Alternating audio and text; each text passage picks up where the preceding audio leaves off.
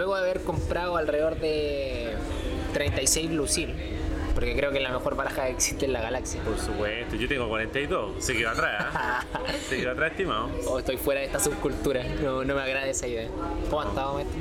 Tanto tiempo. Tanto tiempo, De verdad es que el verano de repente como que no da. Bueno, y esto también del, ¿cómo se llama? Del coronavirus. Del coronavirus. Es que el calor ahueona, si esa es la verdad. Sí. La calor como que uno, uno lo pone, lo deja como todo lo que es fuera de sí mismo. En el invierno, pecho tomado. En el verano, calor. Entonces, mira, bueno, no, claro. Eso pasa. Oye, perdón el, el- el- perdón, el, el vocablo, el vocablo. Ya, pero no estamos hablando con un contagiado de coronavirus, ¿es verdad? No, pura mentira. Usted es un rey sin coronazos, sí. Pura mentira. Usted es un rey sin coronazos, sí. Mira, el virus nomás. Solo el virus. Oiga, maestro, algo no me cuadra. La verdad es que sí me cuadra, pero es que tengo que decirlo siempre porque es el nombre del podcast. Claro. Como, como todos otros podcasts que tienen Pero que decir cómo se llama. supongamos que no me cuadra. Ah, ya, supongamos. Ya. Ah, ya. Entonces como me da rabia porque es como cuando tú haces una pregunta a alguien, tú te sabes la respuesta, solamente querías saber qué, qué tiene que decir esa persona. Entonces me querías dejar a mí de huevón nomás. Básicamente. Pero hay algo que no me cuadra. Bueno, para, para algo este espacio también. Ah, Pero me, no me cuadra. me lo voy a cagar, ya le voy a preguntar hoy. no me cuadra. Eh, Y te tiráis un término legal y me dejáis de, de imbécil, básicamente. Mira, la, la inconstitucionalidad. mira, usufructo. Ah, pa. No, yo te digo que sí nomás. Ya, pero eso sí me cuadra. Esto no me cuadra. Ah, ya, perfecto. Al menos ficticiamente no me cuadra. Eh, hace un tiempo atrás eh, leí un artículo escrito por, voy a decirlo de las dos maneras, don Antoine Cormerais o Antoine Cormerais, que como me dice Google que se, pronuncia- que se pronuncia. Ah, el que inventó el Squall. El que inventó el Squall, entre otros movimientos, bueno, un Cardis francés llamado Unity. Eh, lo publicó para ser preciso el 24 de julio del 2015 en la plataforma Who Shuffles Like That, que es un blog autogestionado evidentemente por Cardis, Claro. donde se manifestaban ciertas ideas, etcétera. En un tiempo donde todavía se utilizaban mucho los blogs. Exacto. Y en este, en este artículo, un muy breve artículo, o sea, muy, muy, muy cortito, que ya no se encuentra disponible, hay que buscarlo solamente por aplicando Wayback Machine. Habla sobre la idea, en términos muy generales, de que todos los cortes en el Card Street deberían tener un sentido.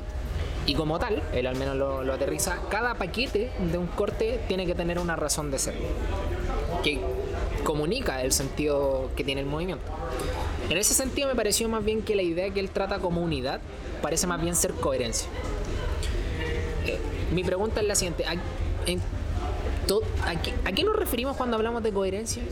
¿O qué, quiso decir Antoine cuando hablaba de esta unidad que debería existir como en, los movimientos? Es que tomando cada paquete yo creo como un ente individual, eh, la- como que la coherencia sería como la, la sinergia de, de elementos que pues se unen y te dan algo grande, a menos eh, a diferencia de otros paquetes donde hay como un claro protagonista, como por ejemplo el Face obviamente es una gran estructura para que un paquete del medio solamente dé vuelta, eh, lo mismo que pasa en casos también como Mockingbird, también donde un paquete está girando al medio mientras que otros se extienden como para darle más como más dinamismo como a la floritura como tal, Más pero siempre cacho. es como un eh, protagonista como tal, que sería como un paquete central.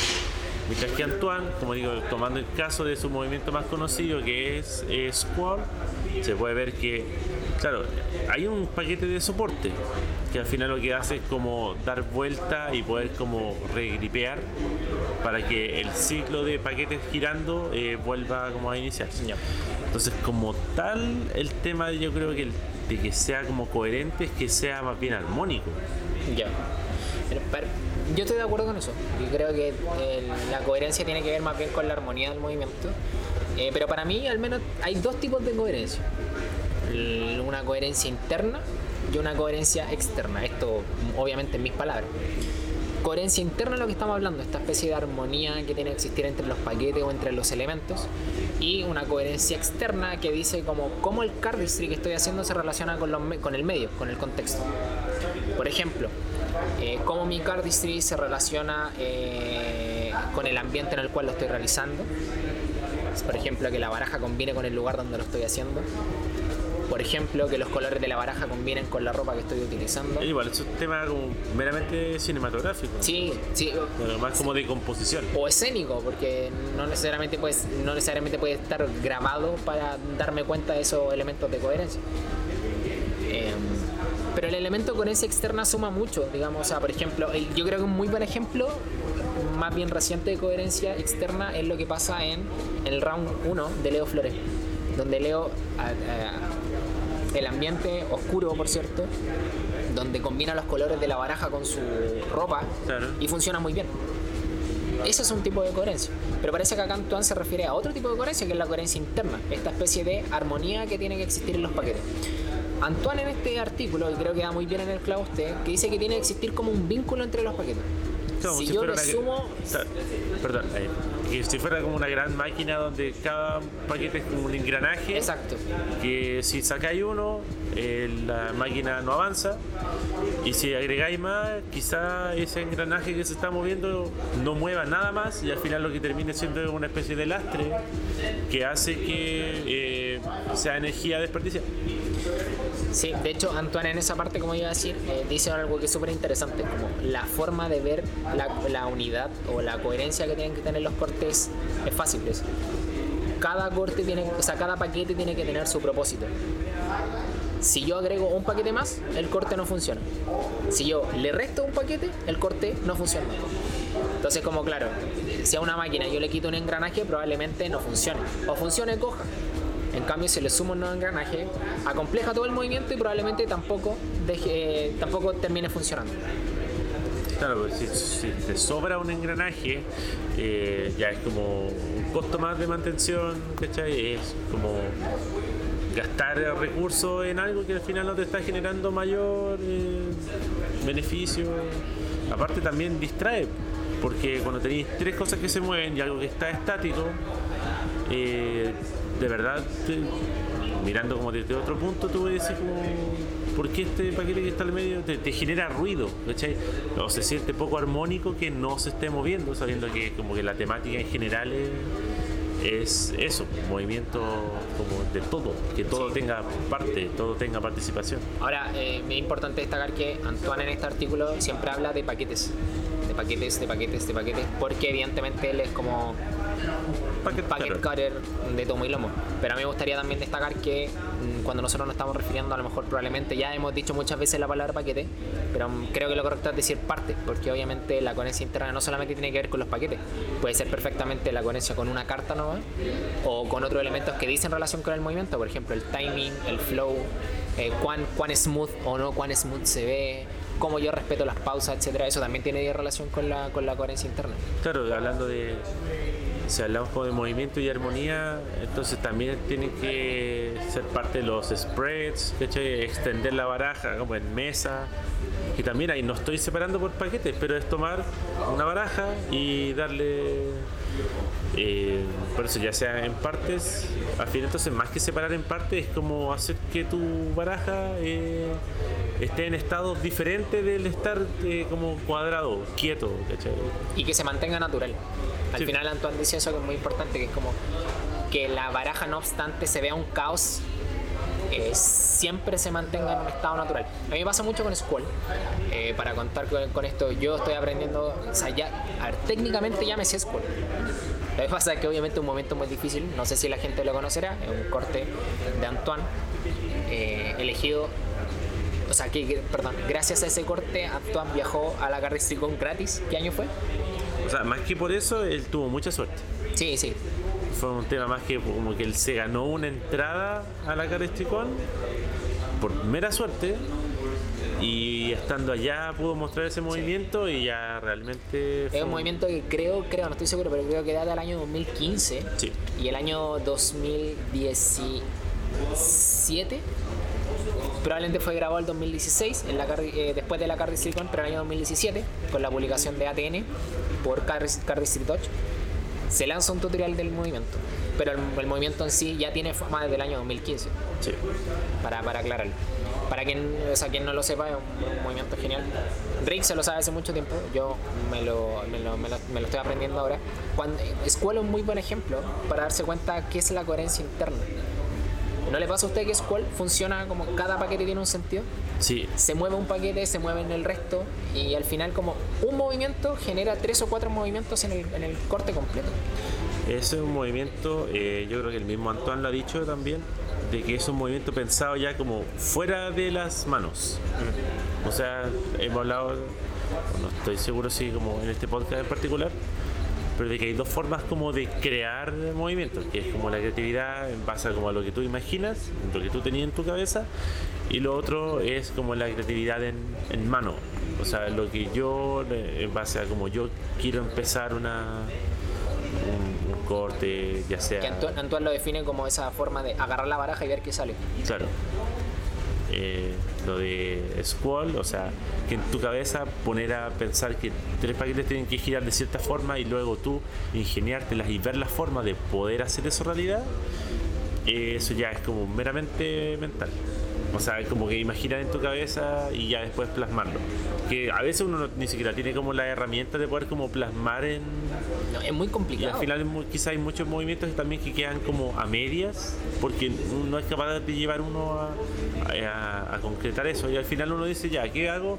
Hago mejor lo que resulta, pues hacer movimientos que eh, derivan como de que se siente cómodo en las manos, Ajá. este carácter más bien comfy que también se le llama como cómodo, muy a la mano, no tenés que extender demasiado, porque al final es simple y se ve bien.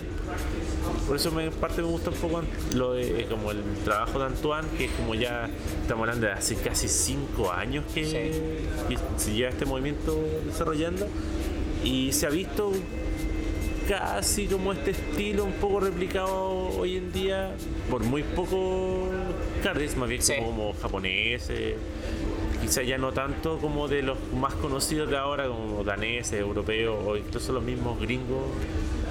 Pero es, un enfoque que igual a mí por lo menos como me inspira mucho y me gustaría que mi cardistry fuera más bien parecido a eso. Es un cardistry muy técnico, más que complejo. De hecho, imagínense, personalmente yo creo que Squall debe ser, no me atrevería a decir si el mejor movimiento que se ha creado, pero sí uno de los mejores. No por lo que representa, que es como complejidad técnica, sino porque, no sé si le pasa a usted, pero a mí me pasa mucho que el movimiento se aprende y luego se siente.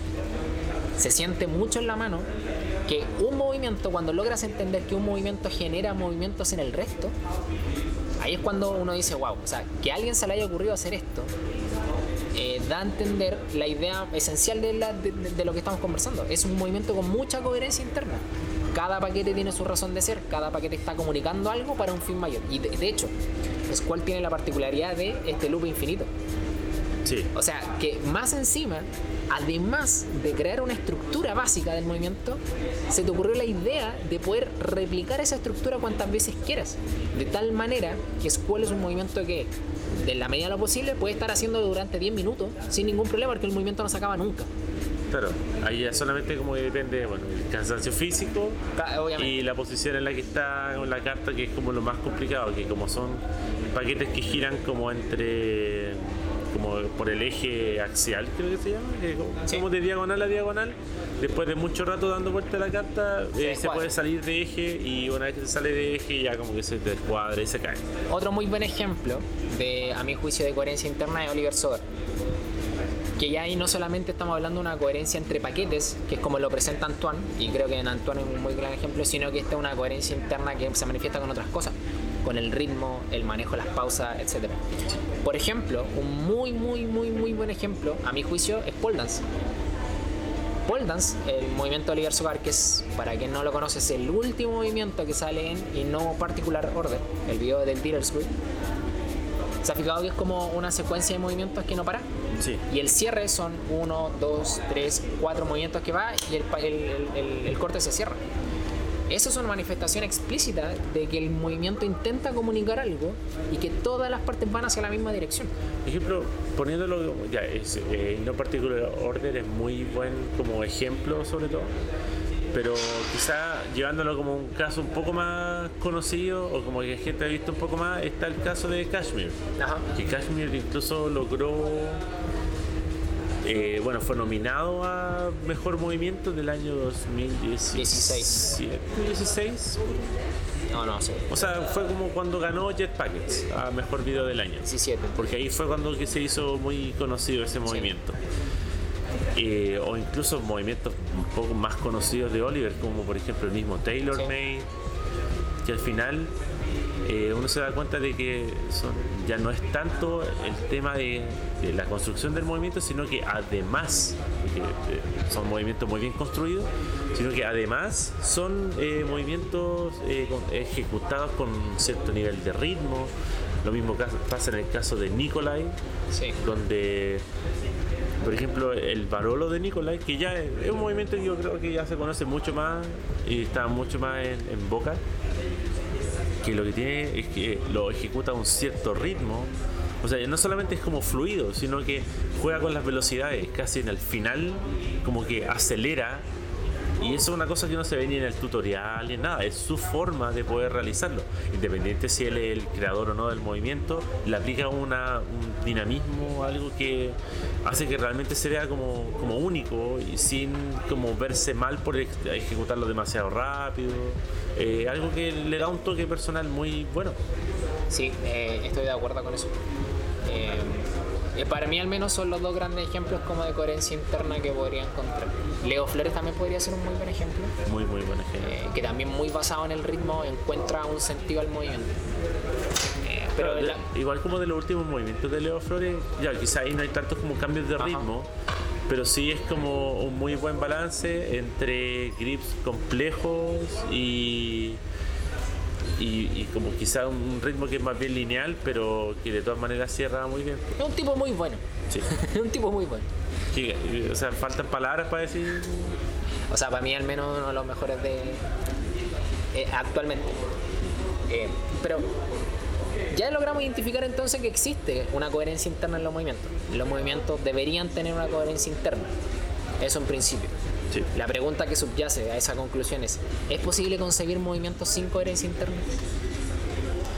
¿O que- es necesario que los movimientos tengan? Es que yo creo que si no tienen coherencia interna como tal no serían cardistry porque eh, dentro de lo que tiene el cardistry como tal es ese factor del artistry Sí. que es el como el arte. Que artistry bueno es una, una traducción un poco más sería como de arte. Cuando hablamos de arte en Cardiff, como que me Claro, sube una sí. por la médula. Claro, es como que siempre está el, el debate si está o no está. Pero cuando se graba, cuando termina siendo de todas maneras como un producto cinematográfico y te genera eh, sensaciones, está más cerca de ser un arte que de no serlo. A mí me molesta un poco que, como siempre, cuando uno está como con ese decir como, mira, es un producto artístico o es una manifestación artística, inmediatamente gente dice que no, porque si el cardistry es arte y si todo fuera arte, nada Sí. sería arte. Ya, pero eso es banalizar el argumento. Pero entonces tendría, entonces sí o sí tendría sentido decir que todo movimiento debería tener coherencia interna. Sí. Ya, aquí me- aquí hay, hay un punto que a mí me parece interesante. El mismo Antoine, al final del artículo, reconoce, dice, eh, pueden haber algunos movimientos, no lo tengo textual acá, pero dice, pueden haber algunos movimientos que no cumplan con esta regla, y aún así ser buenos movimientos, Pero no da ejemplo. pero no da ejemplo. El desafío de hoy. ¿Se le ocurre algún movimiento que sea relativamente conocido y que no, man- a ver, no que no lo tenga quizá, pero que no manifiesta una coherencia interna? Pero es que por coherencia interna. Yo tengo un ejemplo. Pero es que se refiere como al concepto de unidad donde todos los paquetes se tienen que mover. A ver, yo O, creo- o por ejemplo, por ejemplo, de ser así se me ocurre About Time, que es un movimiento de cuatro paquetes que todos están dando vueltas, mientras que la base está completamente intacta, no se mueve y, y es como que no cumpliría con el principio de que todos los paquetes se tienen que mover Sí, sin y duda. ser relativamente como Pero, hay que, ver, pero recordemos que Antoine básicamente no dice que todos los paquetes se tienen que mover. Es que todos los paquetes cumplan un propósito. Si en Emboutai, por ejemplo, la base cumple un propósito, es está que no, es cumpliendo que el no la tiene porque también existe un bowtie sin base. Ah. Ah, Existe un bowtie sin Ya. base que de esta forma. podría ser un muy buen ejemplo. Entonces- porque en ese caso eh, se cumple el propósito que habla Antoine. Si yo le quito la base, el movimiento sigue funcionando. Ergo, la base está de más. A mí me pasa con un Cardis en particular, que no sé si llamarlo Cardis, pero me pasa con una persona en particular que creo que sus movimientos no guardan mucha coherencia interna, que es Franco Pascali. saber catado que los movimientos de Franco Pascali, por ejemplo, gozan o utilizan mucho del espacio y los movimientos, los, los- los paquetes no tienen conexión y la única conexión que encuentran es cuando se cierran. Es como si yo separase una, no sé, es como si yo separa, una masa para hacer una pizza en tres partes iguales, la separo y la junto al final para hacer una sola pizza. ¿Se entiende la idea? Pero es como si fuera un gran combo que termina con las manos juntas, algo así. Algo así. Es posible, hay, hay como que, la, hay la- bueno, la pregunta nuevamente que tendría que, que, que seguir a eso es cómo poder identificar cuándo un movimiento tiene coherencia interna. Creo que esa, eso da para una charla y para un escrito, pero en el fondo es eso, como...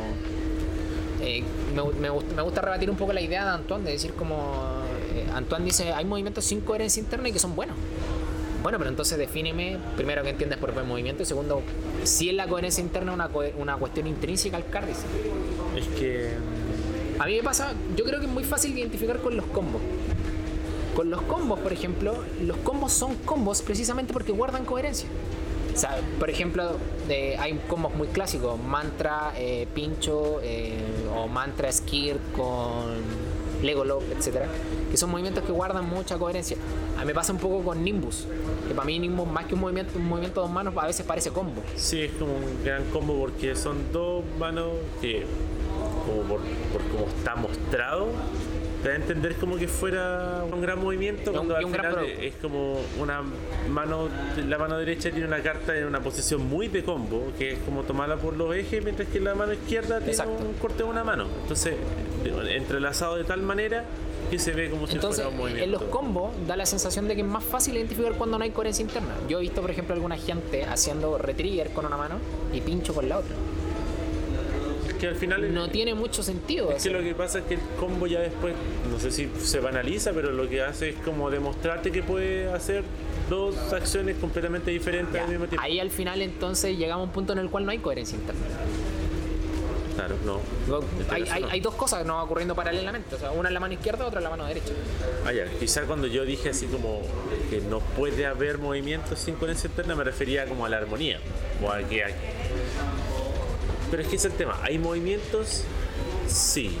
Pero si son, pero ya estaríamos como calificando como si existe como cierta calidad del, del movimiento. Sí, sí, no, es que intrínsecamente tiene algo de relación con eso. Claro, o sea, yo puedo ver y decir que el movimiento o el, el wow factor que tiene o el momento clave es súper bueno, sí, claro, pero ¿cómo estáis construyendo eso después?